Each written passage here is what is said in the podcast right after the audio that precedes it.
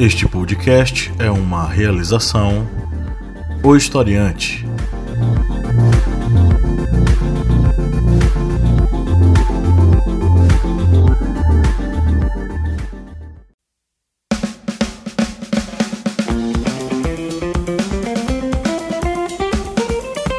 Arretadas. Vozes femininas sobre assuntos sociais.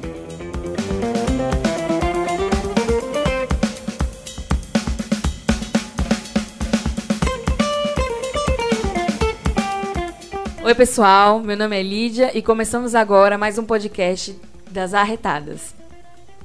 O podcast das Arretadas é um podcast feminino com vozes femininas sobre assuntos sociais e é, começamos sempre o programa com um glossário é, feminista. E a palavra de hoje é empoderamento. Glossário. Empoderamento é uma palavra usada para descrever uma ação social coletiva de participar de, deba de debates que visam po potencializar a conscientização civil sobre os direitos sociais e civis.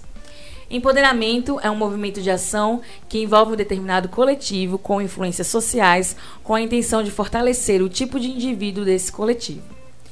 O significado de empoderamento é melhor entendido como fortalecimento social de um certo grupo ou coletivo que está inserido na sociedade, ou seja, é o empoderamento social de um grupo presente na sociedade. A fonte é significadosbr.com.br. Hoje eu começo o programa com é, o meu grupo de sempre e nossa e mais uma convidada. Hoje eu tenho aqui ao meu lado, como sempre, Jaiane Rodrigues. E aí, gente, tudo bom? Hanna Góes. Oi, gente, tudo bom? E a nossa convidada, Bianca, que vai se apresentar aqui. Olá, tudo bom? É Bianca Siqueira e Bom, eu sou estudante de Ciências Sociais, pretendo me formar como cientista política e costumo pesquisar sobre gênero já na universidade. É, geralmente é o meu foco de pesquisa, até porque às vezes a gente não consegue fugir do tema. E é isso aí, eu sou ativista feminista, ativista lésbica e ativista marxista. Acho que é por aí. Legal, Bianca. Seja bem-vinda e vamos conversar. Eu vou abrir aqui o programa com uma matéria de G1 de 8 de março de 2019. É, que o nosso foco, na verdade, é retratar a vida da mulher no Nordeste, né? É, sempre que puder, a gente, claro, vai falar sobre os temas nacionais, nacional, mas nosso foco é a mulher nordestina. Então, eu vou trazer uma matéria que fala sobre feminicídio em Pernambuco. O G1 apresenta a matéria como o feminicídio representa 32,9% dos assassinatos de mulheres em Pernambuco em 2018.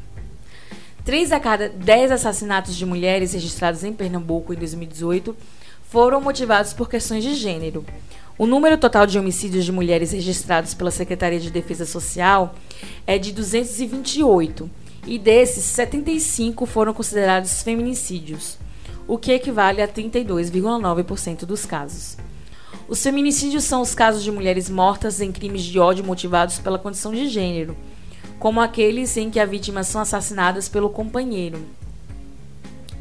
Pernambuco ocupa o sétimo lugar entre os estados com maior número de assassinatos de mulheres e o quarto lugar no ranking das, uni das, uni das unidades federativas que mais tiveram casos de feminicídio em 2018 Segundo os dados do governo estadual, a cada grupo de 100 mil mulheres que moram em Pernambuco, houve 4,6 assassinatos.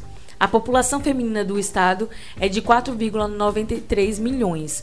Com relação aos feminicídios, foi 1,5 caso a cada grupo de 100 mil mulheres residentes em Pernambuco. Em comparação ao ano de 2017, houve em 2018 a diminuição de um caso de feminicídio no estado já que a Secretaria de Defesa né, é, Social registrou 76 é, ocorrências desse tipo de crime, com uma taxa de 1,5 casos por cada grupo de 100 mil moradoras de Pernambuco. Apesar dessa leve diminuição nos feminicídios, o número de mulheres assassinadas no referido ano foi menor que em 2018. Em 2017, foram 222 vítimas. Violência contra a mulher Em todo o ano de 2018, foram registrados 2.522 casos de estupros em Pernambuco. O número foi o maior desde 2014, quando o estado teve 2.627 ocorrências desse tipo. Em 2017, o, indi o índice chegou a 2.361,6 0,81% a menos que no ano passado.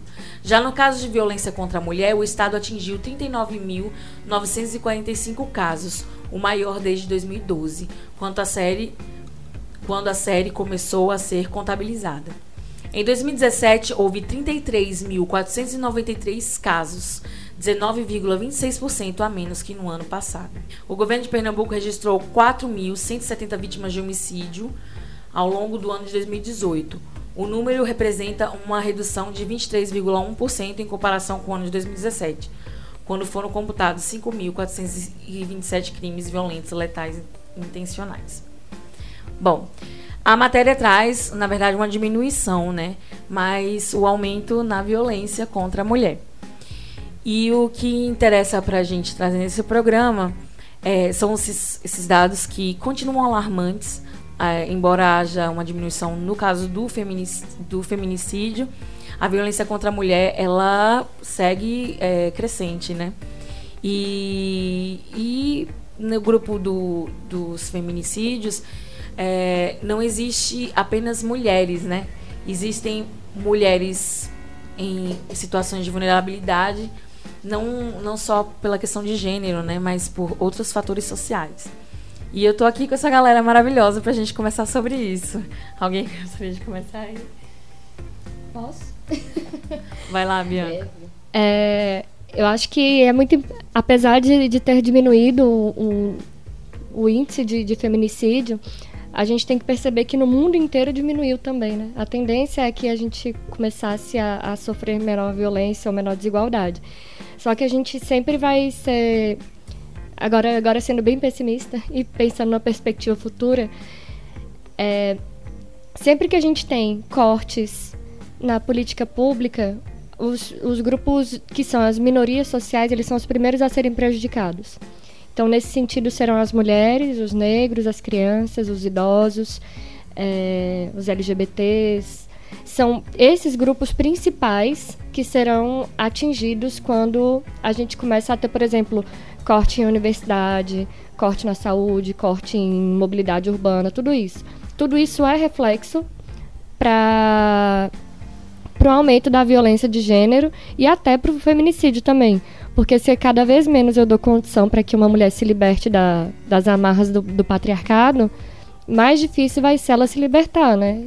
Enfim, era só essa, essa reflexão de que, tipo, é, a gente vai ser sempre o lado mais fraco. A gente, a, a mulher. A mulher sempre. A mulher, o negro, enfim, as minorias.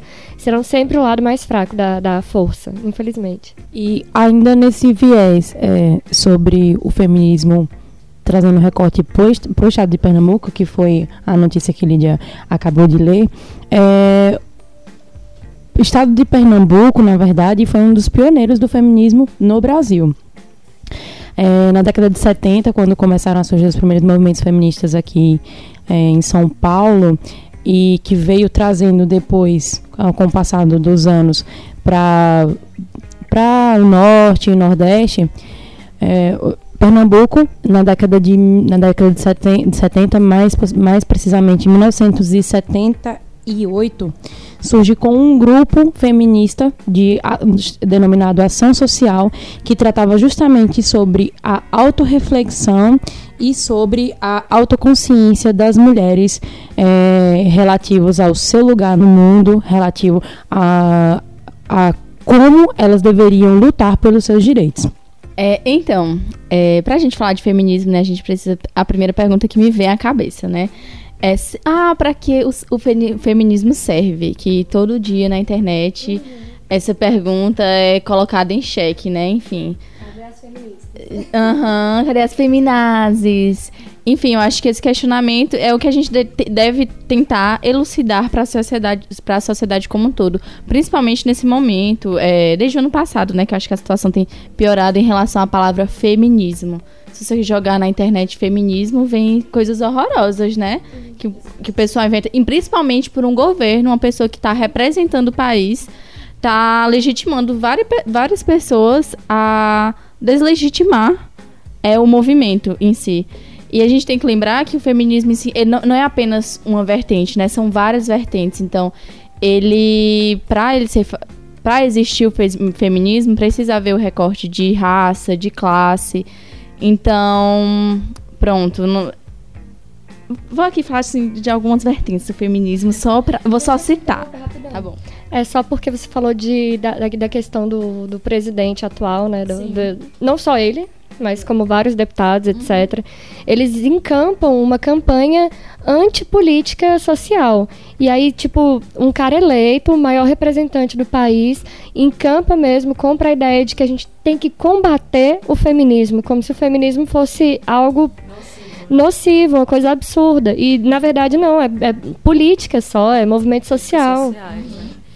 É, antes da- de já entrar no- na nossa lista aí de recortes do pluralismo feminista, né? É que essa questão que Hannah trouxe, né? E você falando sobre esse, e Jai também, né? Sobre essa resistência e retrocesso, né? De, de levantar a bandeira, de falar sobre feminismo. É, num dos podcasts que o, o historiante gravou, eu falei que na Bahia teve uma redução do feminicídio, se não me engano, no ano passado, esse podcast. E a razão do, do, do baixo, né, baixo número de feminicídio contabilizado naquele ano, que eu trouxe, eu, eu não vou lembrar de cabeça, mas tem os dados no podcast, fala exatamente que o, a diminuição está relacionado ao tanto que se falou de, de feminicídio ou de, de lutas feministas na sociedade, né? Cada vez que um político foi num, num palanque e falou sobre políticas sociais e o, femini, o feminismo, cada vez que se empoderou uma mulher, então eh, o número de políticas relacionadas ao, à mulher, né? A segurança da mulher e a mulher na sociedade influenciou os dados de redução no feminicídio. Eu acho que pode estar relacionado também, né? Não, e também o fato de que a gente precisa falar sobre isso. Quanto mais se fala sobre isso, mais chance a gente tem de impedir violências. Isso em todos os aspectos, né? Por isso que a gente deve falar sobre é, educação sexual. Enfim. E o que Jai vai trazer agora, que eu achei É. muito interessante que a Jaiane trouxe, é porque, assim, as matérias, elas, elas relatam o grupo feminino ou o grupo de mulheres de uma forma muito generalizada, né? É, 32%, vírgula no- 32,9% é, morreram, mas desse 32,9%, que, que tipo de mulheres eram essas? Eram mulheres brancas de classe alta? Não eram. E é, e é isso que muitas vezes na, na pesquisa deixa de fora grupos que precisam de assistência e precisam ser entendidos socialmente porque ficaram fora, foram generalizados como apenas mulher. Tudo bem que o crime é de gênero, mas é, existem fatores dentro do próprio gênero que, digamos, viabiliza mais a situação de risco para a mulher. E aí é isso que eu acho que é interessante que o Jair vai falar agora, é justamente sobre é, esse recorte, né? Do, do pluralismo que existe dentro do feminismo. Sim, é, existem várias formas de opressão, de opressão né, que atingem as mulheres e de forma diferente. Então, vou citar algum, ah, algum- alguns vertentes do feminismo. É, não vai dar tempo, né, a gente aprofundar, claro, mas nós vamos aqui citar algumas. Que é o feminismo liberal, o radical, o interseccional, o feminismo negro, que voltou ainda bem a ser discutido e voltou também a ser pauta na mídia, é, o marxista, o lésbico, o lésbico, o anarquista e o transfeminino, que inclusive ainda está vestido ainda de, muito, de muitos preconceitos, principal, principalmente o transfeminino. E até para quem é feminista, né, quem está envolvida no meio, é, oprime quem já é oprimido.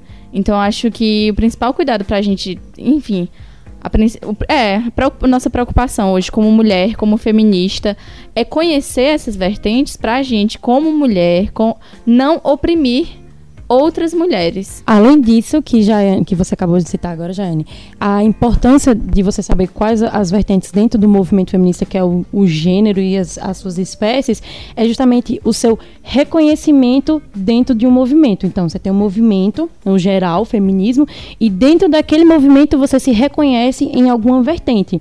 E a partir daí, com esse reconhecimento da sua identidade, que você pode traçar como eu posso, como feminista, é, lutar e ir atrás e, em relação também às políticas públicas que eu posso é, e, e as modificações que eu posso trazer justamente por me reconhecer dentro de um grupo e ser abraçado. Sim, e existem que são pautas gerais, né, que atendem todas as classes, a classe de mulher que ainda hoje, que acho que é a terceira onda, né, do, do feminismo, digamos, que nós ainda não conseguimos é, superar, digamos, que é o fim da maternidade compulsória, a institucionalização é, dos direitos, né, sexuais e reprodutivos, e que ne- neste momento que a gente está gravando, que dia é hoje, gente? Dia Dia 9. Nessa semana nós recebemos um mimo desse governo que foi é, tirar, retirar, né? Da, do, da organização, que inclusive é da- faz parte da Organização Mundial de Saúde, violência obstétrica. em que inclusive foi retirado, o, o termo foi retirado. Ideológico, né? Então, é, a gente. Então, por que nós precisamos falar sobre feminismo e por que nós precisamos discutir sobre feminismo. Enfim, se hoje, nós, se hoje nós trabalhamos, se hoje nós temos o direito de votar, foi porque mulheres morreram, foi porque mulheres bateram o pé e foram atrás disso.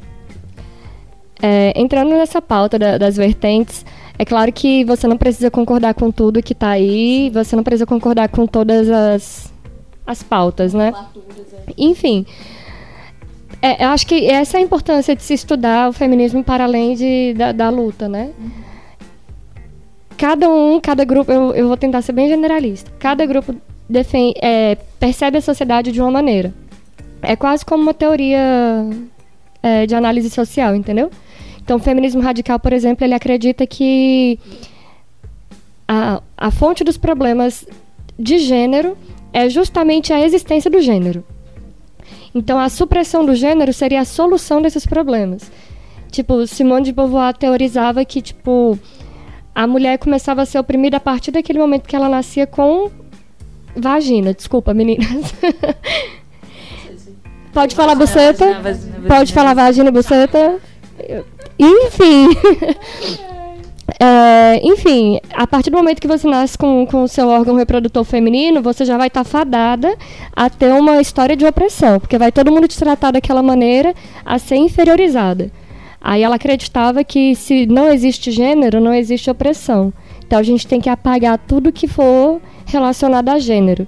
Ela explicava, por exemplo, que tudo que é do universo feminino é superficial. Tipo, o cabelo que a gente tem, a sobrancelha, o olho, o corpo, tudo o que é do universo feminino, inclusive a fala, o gesto, a dança, tudo é superficial. É uma parada que você é ensinada, não é de nascença. Se você busca algo ah, neutro, provavelmente você vai tender para o universo, entre aspas, masculino. Por exemplo, se eu quiser sair de casa hoje neutra, básica, é uma calça, uma camiseta e um tênis. Já tô enquadrada não como feminina mais. Enfim, isso, isso que eu tô falando é uma visão do feminismo radical.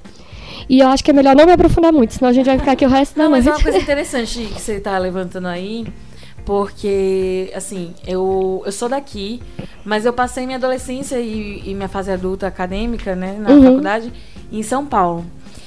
E eu não sei se por, por conta da região ou, ou por conta do, do ciclo social que, que eu me encontrei aqui logo quando eu cheguei, que tinha esse problema com a forma como eu me vestia. Uhum. Lá eu não tinha esse tipo de julgamento. Eu era apenas uma pessoa que não se vestia de forma sensual, ou, Uhum. né?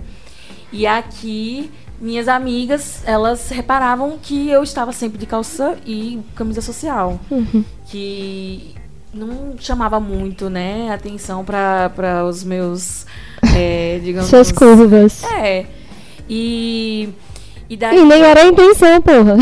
Não é toda vez que a gente tá querendo É, mostrar as porque eu, eu nossas sempre curvas. pensei assim, pô, eu tô na moda, né? Eu gosto de me arrumar bem e tal, eu pensava, Uhum. né? Mas também não gosto de me expor, sei lá, de. De Não se sente padrão. Eu não me confortável. confortável, na verdade, em parecer com todo mundo. Sei. Porque quando eu chegava, às vezes, num, numa social, eu via as meninas geralmente com o mesmo tipo de saia, o mesmo Uhum. tipo de blusa, o mesmo corte de cabelo, a mesma cor, o mesmo comprimento. E eu achava isso interessante, né? Nossa, o pessoal daqui é assim. Mas eu não, não pensava que as pessoas me viam como, né? A diferentona. É, ou seja, notamos-nos diferentes. E daí eu passei a, sei lá, me, me podar. Como eu comecei a usar joia pra poder parecer mais feminina. É porque é uma coisa que eu nunca usei, né? Eu não usava joia. E daí, joia assim, no sentido de bijuteria, enfim, é, Brinco. acessórios que fossem bem femininos. E daí eu comecei a investir nesses acessórios, porque eu ia continuar me vestindo do jeito que eu me vestia, me sentia Uhum. confortável. Mas eu queria que as pessoas me notassem mais como mulher, né? É, E aí eu notei que, inclusive, as, as investidas em mim Eram de meninas. entendeu? Então, assim, era, um, é um, era uma visão social, Exatamente. é, cultural daqui. Daqui, por Entendeu? exemplo, eu não sou daqui, né? Eu sou de Brasília. Em Brasília, mesmo que eu esteja vestida da mesma maneira e tal, tenha o mesmo comportamento, era muito evidente pra todo mundo que eu era sapatão. E todo mundo ficava, você é sapatão. né? Você é sapatão. Como Mulher, pela postura, não sei. O cheiro, dizem. E aqui não, aqui é completamente oposto. Aqui todo mundo é, você é tão, tão meiga, tão delicada. Eu, calma aí. Espera aí. Mas enfim, é, é perceber que tudo isso que, que é do universo feminino, ele é violento pra gente. É depilação, é, é podar, é dizer que não pode, é dizer... E, e quando você foge desse padrão, como ela disse, às vezes a pessoa percebe e poda ela. E às vezes essa, essa, essa repressão é tão grande que pode, pode chegar ao feminicídio, né? Tanto que existe lesbo... Ai, meu Deus. Crimes contra lésbicas. Enfim, é a pessoa que nega a, a, ao feminino, a feminilidade. Agora, acho que a gente pode falar de outras vertentes, senão eu vou ficar o resto da noite. É, bom, só quero trazer um dado aqui do Datafolha que é sobre atualizado sobre o que os brasileiros pensam sobre o feminismo. Salvo engano, acho que foi de 2018. Enfim, é, para 49% dos, dos é, entre homens e mulheres, tá bom essa pesquisa? O feminismo traz mais benefícios que prejuízos para a sociedade, enquanto 41% veem mais prejuízo que benefícios. É, Hannah, destrava seu celular. Muito obrigada. Ai, pronto. E entre, a- entre as mulheres, 45% acham que há mais benefícios e 38% mais prejuízos. A pesquisa ouviu 2.086 brasileiros com 16 anos ou mais. Então, essa pesquisa deu para ilustrar, né? Qual, em, qual é a realidade do Brasil e em que ponto estamos e a que ponto chegamos, meu querido. É, outro ponto também que eu queria levantar agora é também sobre o corpo feminino, que nosso corpo virou um espaço público. Isso agora que você acabou de citar, né, da depilação, de, de falar do, do- do das nossas vestimentas. Então, parece que é um, um, uma venda, é uma vitrine É um espaço público e todo mundo tem direito de opinar. Justamente. Então, o feminismo também é, é uma ferramenta, eu vou chamar de ferramenta, pra gente se autoconhecer e tentar realmente driblar isso e dizer hoje não, irmão. Porque a partir desse momento de autorreflexão, que aí você sabe qual é o viés agora que você pode seguir, né? Eu me conheço, eu faço uma autorreflexão e agora eu posso partir para agregar o máximo que eu puder em relação agora à sociedade. Mas já me, me, me conhecendo, né? Meu momento de autorreflexão. É, Eu ia comentar só que isso, esse debate que a gente levanta, às vezes ele é um pouco individualista, porque ele foi do princípio do feminino, do, do feminismo, quando ele ainda era muito é, burguês, eu vou chamar essa palavra. Era da época do feminismo liberal? É, não, esse é radical. Aí depois vem o liberal, aí entra o liberal, que é a questão das mulheres é, ter liberdade sexual, liberdade de mercado, e, e etc, etc. Mas cada um tem sua visão de mundo e sua visão do que qual, de qual o meio que a gente tem para chegar à libertação das mulheres. Mas eu acho que a Lidia falou alguma coisa. Não, sobre essa questão do, do, do pluralismo, do feminismo, né? Que, que é uma conversa mais entre mulheres, né? Uhum. Porque lá fora é, o feminismo é generalizado e já é uma, um, um grande passo, né? O feminismo, que mulheres sejam ouvidas de qualquer forma, e, e, enfim. É, eu estava lendo Janila Ribeiro Ai, e, e eu gosto muito desse livro dela, é, Quem Tem Medo do Feminismo Negro. É, e ela fala sobre a dificuldade que ela tem do, da questão da sororidade, né? Por, em relação a mulheres brancas que se unem a homens brancos, Uhum. né? Para adquirir privilégios. Elas não representam mulheres.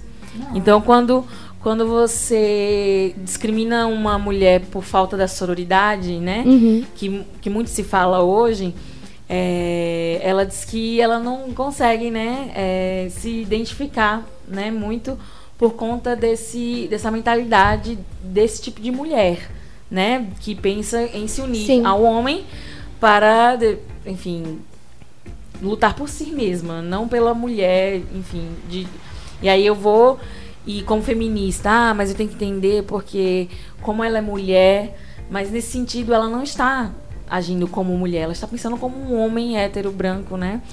Que Eu- se comercializa, enfim, que. Indo para muito além disso, tipo, a gente tem que entender que a questão de, de ter sororidade não é permitir que outra mulher faça tudo o que ela quer. Porque uma mulher também pode ser muito arrombada, se ela quiser. É claro que, que eu não vou simplesmente chegar e dizer que uma mulher é isso pela vestimenta ou pela característica dela. Mas, por exemplo, é... Jamais meninos vestem rosa, Não, gente, pelo amor de Deus. meninos vestem azul. Caguei, se nem quiser, nem veste. Fica à vontade. É, E aí a gente entra na. Tem que lembrar sempre que o feminismo é um ato político coletivo. Eu nunca vou conseguir é, individualizar essa luta. E, e- e o, ato, o ato político do feminismo não está relacionado a partido, né? Isso. Está relacionado a usar a política para o feminismo, independente. Nem toda política é partidária, né? Tipo. Sim. Vamos, vamos, vamos partir disso também, que nem toda política é partidária. E o feminismo é política, só que ele é política na, no sentido de ação coletiva. Então, se você, na minha opinião, assim, na minha visão de mundo, se você busca é, um, um feminismo que seja individualizado, onde ele só visa você mesmo, isso não é luta coletiva, isso não é política. Exatamente. Se isso te faz bem, massa. Isso daí é psicologia. Política é outra coisa. Porque, por exemplo, as mulheres negras, el- elas têm total razão de ter raiva de mulher branca. Às vezes eu tenho, e eu sou branca. Porque às vezes a mulher branca é muito otária, velho. Sabe, quem te deu liberdade pra você chegar tocando no, no cabelo da menina? Cala a boca, para. Enfim, algumas atitudes que são bem chatas. Ah, porque com seu tom de pele você tem que usar tal cor. Não. Tipo, porra, porra, que bosta de comentário. Enfim, eu, eu entendo total as, as- toda toda a estrutura, porque tipo, é uma estrutura social e ela se divide. Ela tem, tem a estrutura racista, tem a estrutura classista, que a gente ainda não falou, e tem a estrutura machista. A gente falou do machismo, enfim, a gente falou do, do racismo, a gente está falando agora, que a gente tem que entender que se a gente não inclui homens dentro da luta, homens negros, dentro da luta contra o racismo, a gente não inclui as mulheres. Porque elas têm filhos, e os filhos delas são negros, e os maridos delas são negros. É muito isso que elas contestam. Tipo, você quer, quer liberdade pra mulher negra, mas só pra mulher. Pro meu filho, você quer ir lá na favela ainda. Então vamos com calma. Entendi. É, é, é claro que eu não estou dizendo que o feminismo tem que abarcar e lutar por todas as coisas. Mas você tem que compreender que aquela mulher tem Um universo. um universo. Só Da mesma maneira, a mãe. Tipo, se você fala, nesse estabelecimento não aceito criança, isso significa que você não aceita mulheres. Porque mulheres andam com criança, elas são mães. Exatamente. Enfim, é- é, são estruturas. A terceira é a classista. É, é sobre classe social, classe econômica. É óbvio que toda mulher pobre tem particularidades muito diferentes das outras diversas mulheres. É, é, bem delicado. Enquanto que a lésbica, a trans, a gente pode botar dentro do universo machista e fazer um monte de recortes, a mulher pobre ela só vai entrar nessa. Mesmo que ela seja branca, mesmo que ela seja negra. Se ela for pobre, ela não vai ter acesso. Generalizada. É. Enfim, eu acho que eu fiz um recorte mais ou menos de todas as, as vertentes. Legal, legal. É importante, né? A gente também como mulheres brancas, né? Reconhecer nossos privilégios, né? Tanto quanto na luta ra racial, né? É, nós como os brancos, é, reconhecer nossos privilégios. É também interessante que nessa vertente, como mulheres brancas, a gente entender é, nosso, os nossos privilégios. Como ser, apesar do, da violência contra nós, mulheres, a gente está num grupo menor de, de risco, né? Só pelo fator cor, né? Então é, é interessante que o, a mulher branca, ela, nessas vertentes do feminismo, ela se encontra fora de muitos dela, né? Sim. Não só o que você disse, né, sobre essas questões específicas, Lid. Eu me lembrei, acho que foi.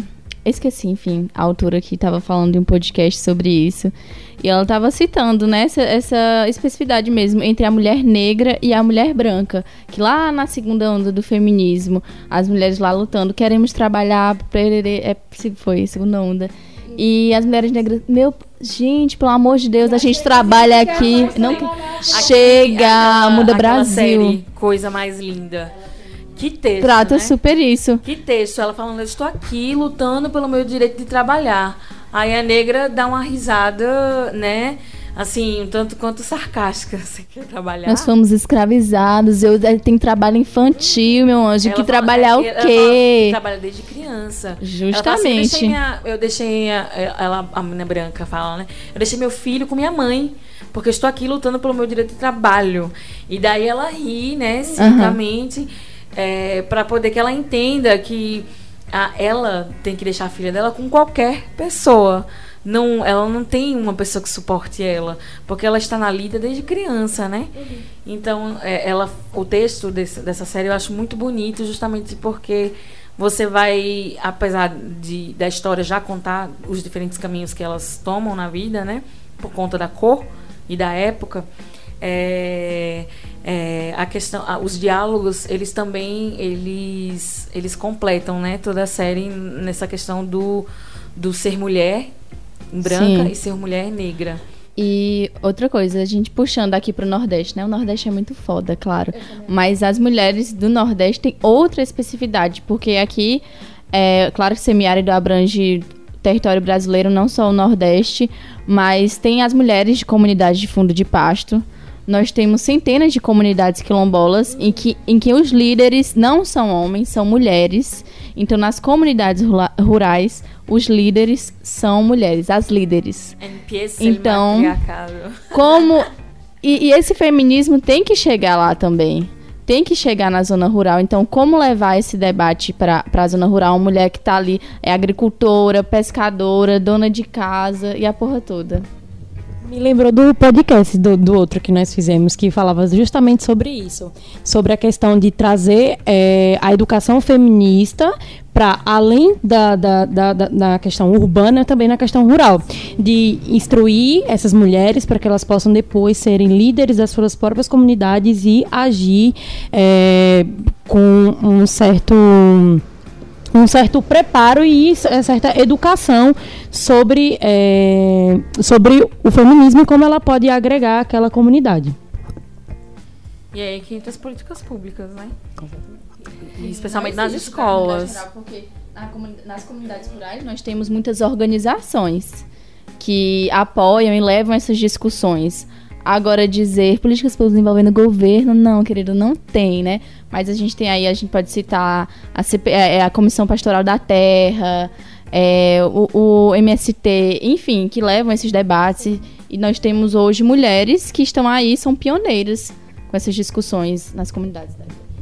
E ainda nessa, nessa questão, a gente pode citar uns, alguns grupos, já que você falou da, em relação à iniciativa, à iniciativa do Estado, de iniciativa são as, as ONGs, né, as organizações não governamentais, aqui no recorte no Nordeste, e a gente tem a Corpo de Recife, uma ONG de 1981, que justamente tem traz esse trabalho, essa, essa, essa questão do feminismo, só que ela não tem ali o amparo do governo, né? é uma iniciativa ali as próprias, as próprias mulheres sem querer receber algo em troca para poder justamente difundir é, sobre o feminismo. Ainda a gente tem alguns exemplos de alguns grupos do Nordeste, além desse, que veio mais assim na época, de- mais ou menos depois, na década de 80. E aí nós temos as Mulheres da Ilha, de João Pessoa, que também se tornou uma ONG. Em Pernambuco, algum, além dos núcleos é, das próprias universidades, da Universidade Rural Federal de Pernambuco, além da Fundação Joaquim Nambuco, que fala... Nabuco, Nabuco, Nabuco. Que é, são núcleos realmente que tem os núcleos com amparo realmente sobre é, o feminismo e ainda o Centro de Mulheres do Cabo, além do Cais do Porto e o Viva Mulher, que são grupos de Pernambuco.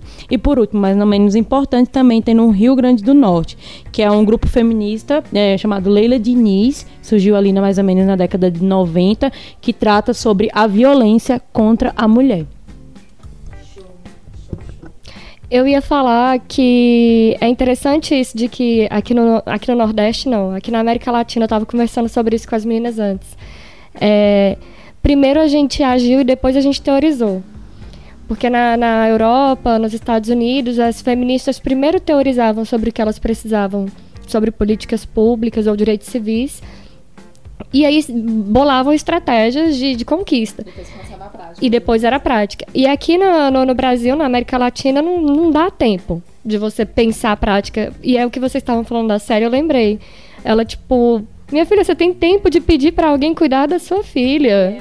Aqui é ação, aqui eu já fui. Eu- enquanto eu tô aqui, minha filha, infelizmente, tá sendo explorada por outra pessoa como empregada. Tipo, é a realidade latente da mulher, infelizmente, a mulher latina que é pobre, é negra, é marginalizada. E, e é meio que isso, a gente hoje que, que se aprofunda muito mais no que é o feminismo brasileiro, né? Ou latino. Mas ele é, na teoria, ele é muito novo, mas ele já existe desde a época da, da colonização. E importante, importante falar também sobre a questão do feminismo e trazer o recorte para o feminismo do Nordeste, em que nós temos, a, temos histórias aqui a incidência do feminismo no- desde a década de 70 e eu até estava falando com o Bia antes de que em 2006 houve um- uma um eu esqueci o nome do do evento, mas que era em comemoração aos 30 anos do feminismo no Brasil, em que não compareceu nenhuma feminista, eh, nenhuma feminista do Nordeste ou do Norte do Brasil.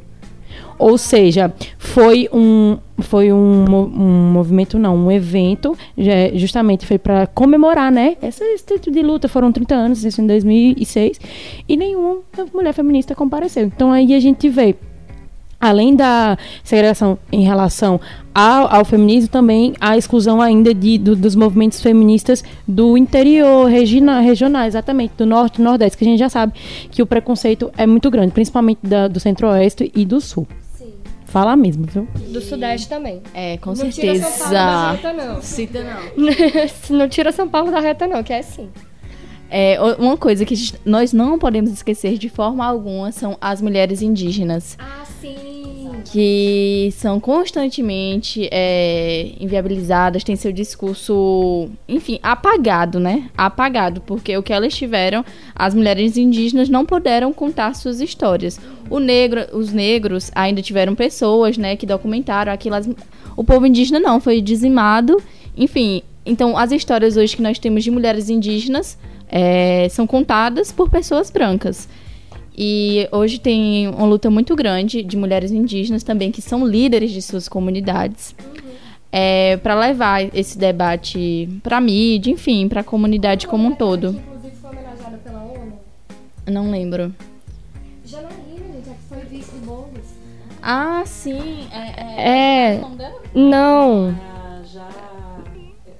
Ainda. Caralho, eu tinha ela no. Ai, meu Deus, esqueci. A vice do Boulos, meu Deus. Guajajara. Isso, Guajajara. Sônia Guajajara. Isso.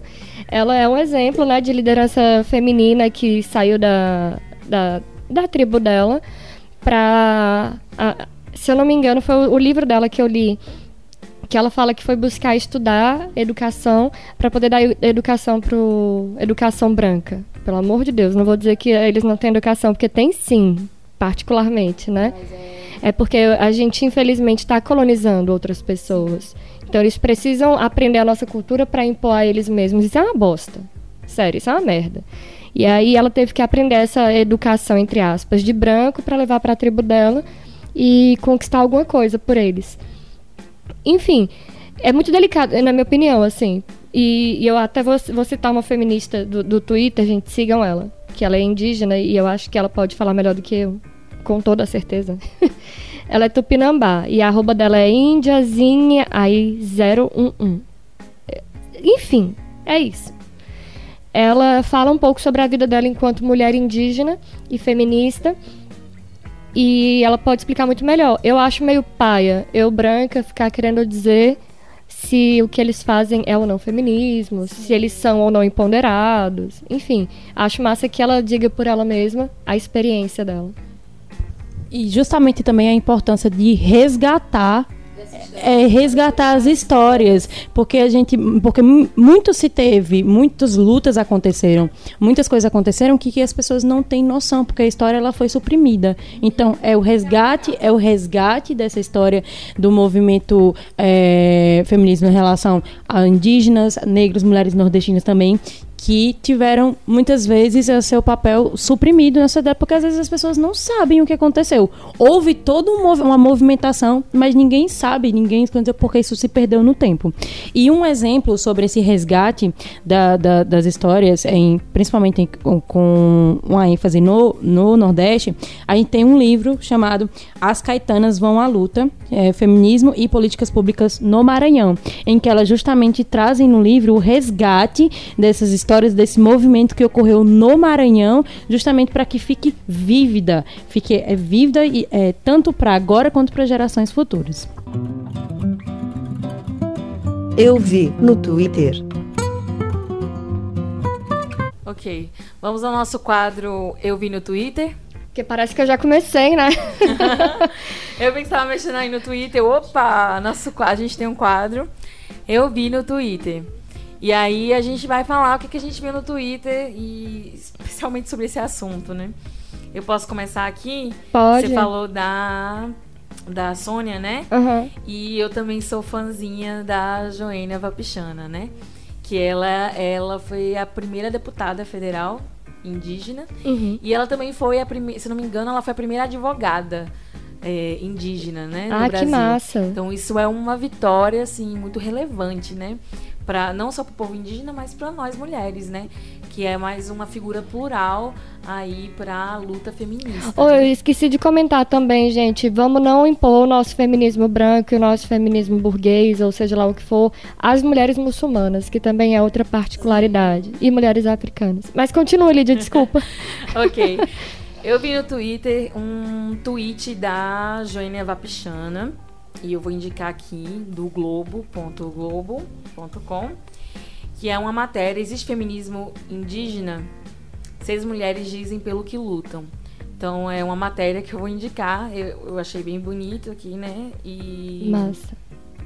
e é isso aí. É esse tweet que eu vi de relevante e resolvi trazer, já que você puxou aí a sardinha para o feminismo indígena. Bom, gente, eu não sei se é bem um tweet, sabe? Que eu queria é, indicar era uma pessoa do Twitter, é Fabiana Moraes, ela é jornalista.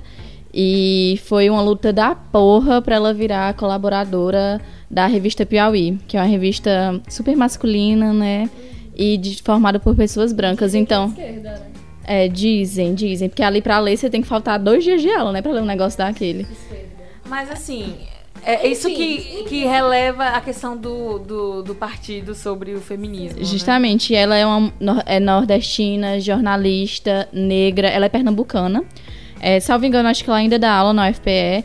Enfim, ela virou, ela agora é colunista da revista Piauí, ela posta lá muita coisa bacana sobre o Nordeste e sobre mulher. E teve um tweet dela que foi falando sobre aquela polêmica que teve da revista Glamour e ela especificou a moda em si. Que não é mais possível deixar que se instrumentalize a cor de quem ganha menos e morre mais no Brasil.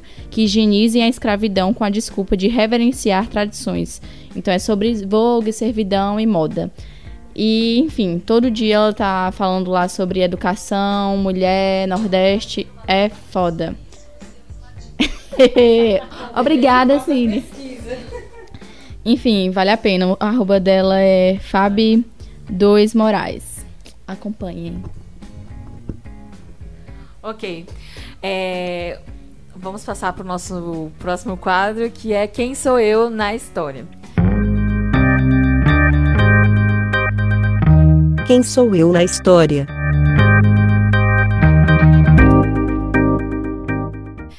Vou para explicar para vocês e para nossa convidada. Eu vou ser uma personagem da história que vocês vão ter que adivinhar quem sou eu. Enfim, quem sou eu na história. Então, vamos lá.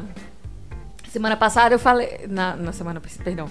No último programa que a gente fez, eu falei uma pessoa bem facinha, assim, bem famosinha na militância e confundiram. Fiquei bem decepcionada. É, é com relação Mas ao tema, lá. né? Oi? Com relação ao tema, né? Não, não relacionado ao tema, só uma mulher mesmo. Ai, Deus, história. vamos lá. Então vamos lá.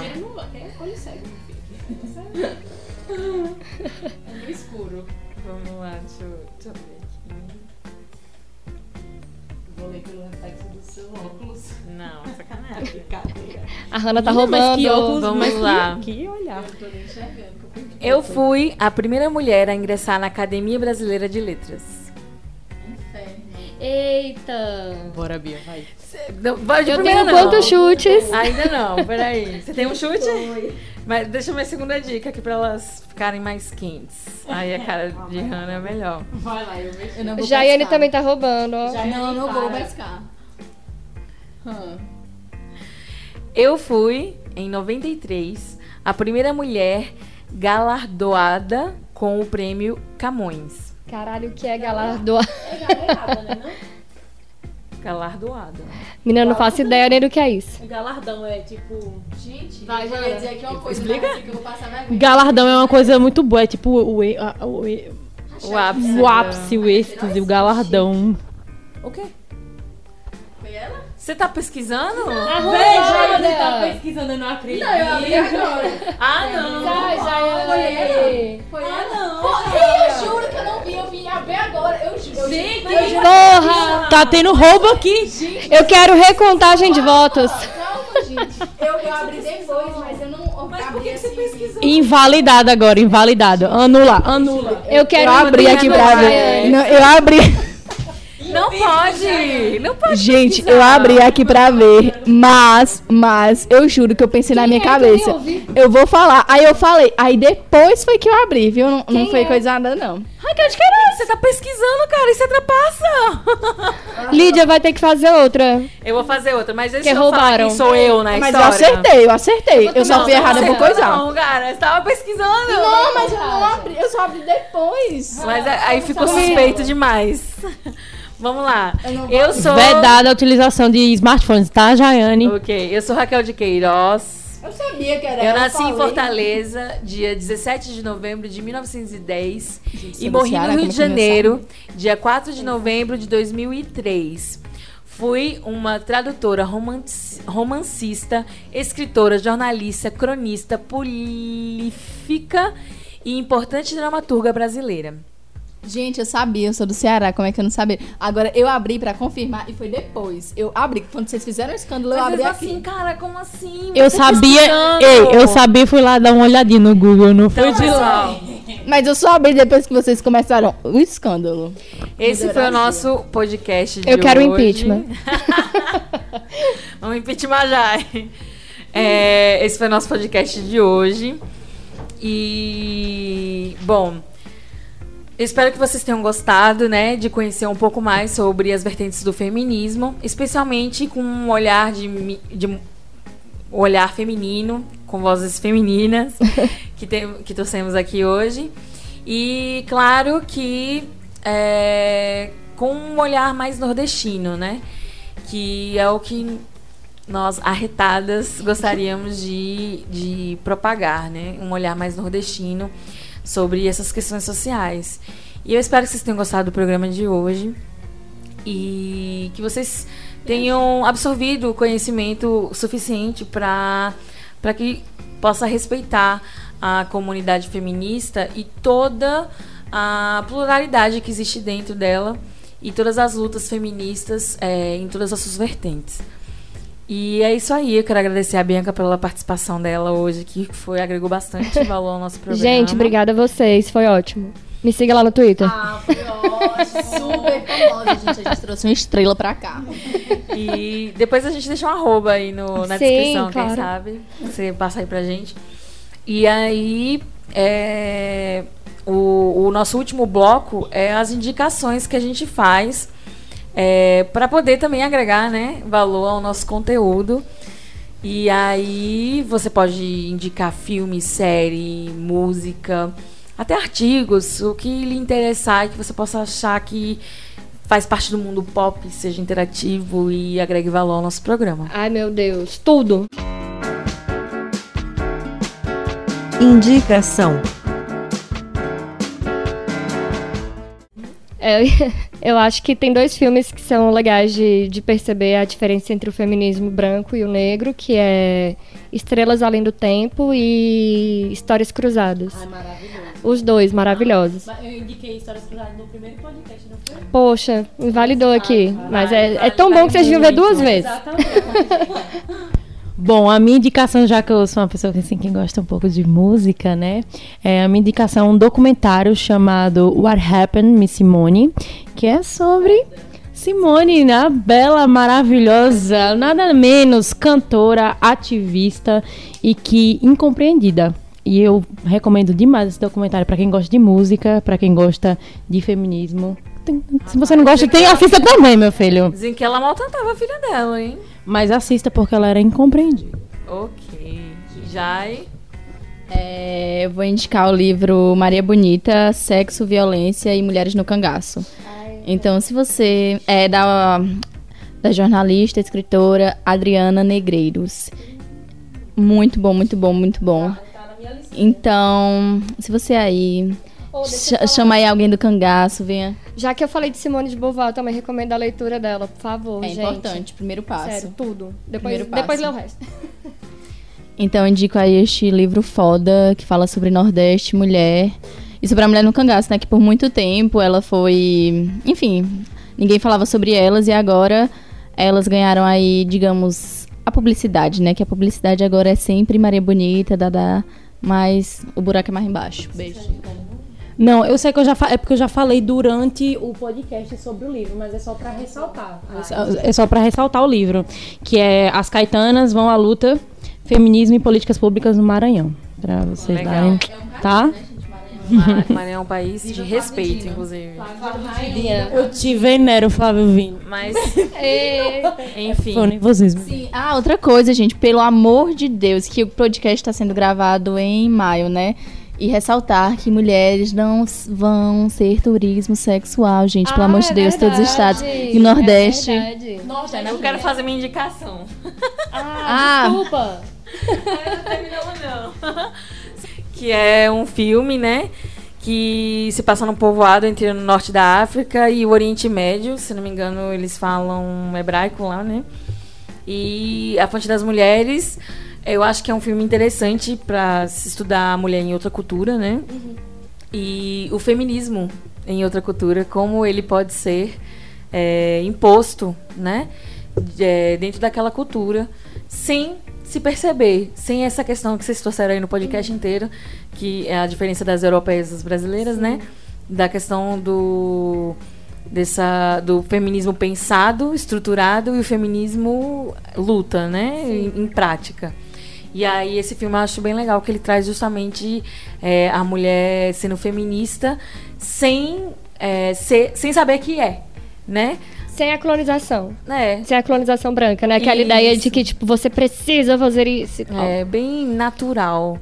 Eu vou assistir, nunca é vi, da não. natureza da mulher, né? Sim. Se Gente, empoderar. fala em natureza, eu esqueci, eu preciso dar outra indicação. Ok. Que é Mulheres que Correm com os Lobos. Por favor, leiam, leiam, leiam, gente. Depois que vocês lerem esse livro, você tá falando aí da natureza da mulher, vocês vão ser outra. Eu vi Outra- esse outra- livro e eu achei interessante mesmo. É Muito, muito, muito, bonito, bom. assim. Trata de mitologias, então ele vai, vai a fundo mesmo. Assim, talvez você fique um pouco bugada lendo ele. E pra isso tem um podcast chamado Talvez Seja Isso. Então você pode ir lendo e acompanhando esse podcast, que ele vai te ajudando a não ficar um pouco surtada no decorrer do livro.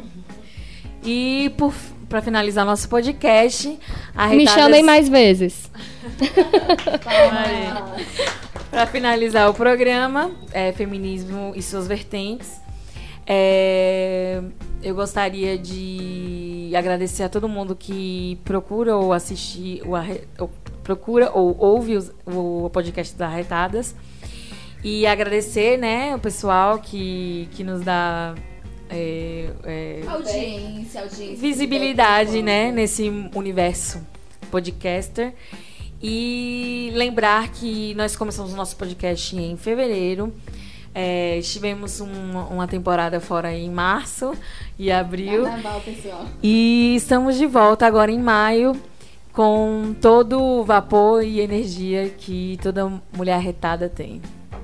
Lembrando que o Arretadas é o único podcast arretadas do país, viu, pessoal? Para, para, para. É isso aí. Gente, vamos dar um tchau coletivo aí. Tchau. Tchau. Sério, parece aquela coisa do Teletubbies. Lembra que quando o Teletubbies era tchau? Tchau, tchau. Até o próximo, minha gente. É isso aí, gente. Tchau. Tchau, gente. Até a próxima. Valeu.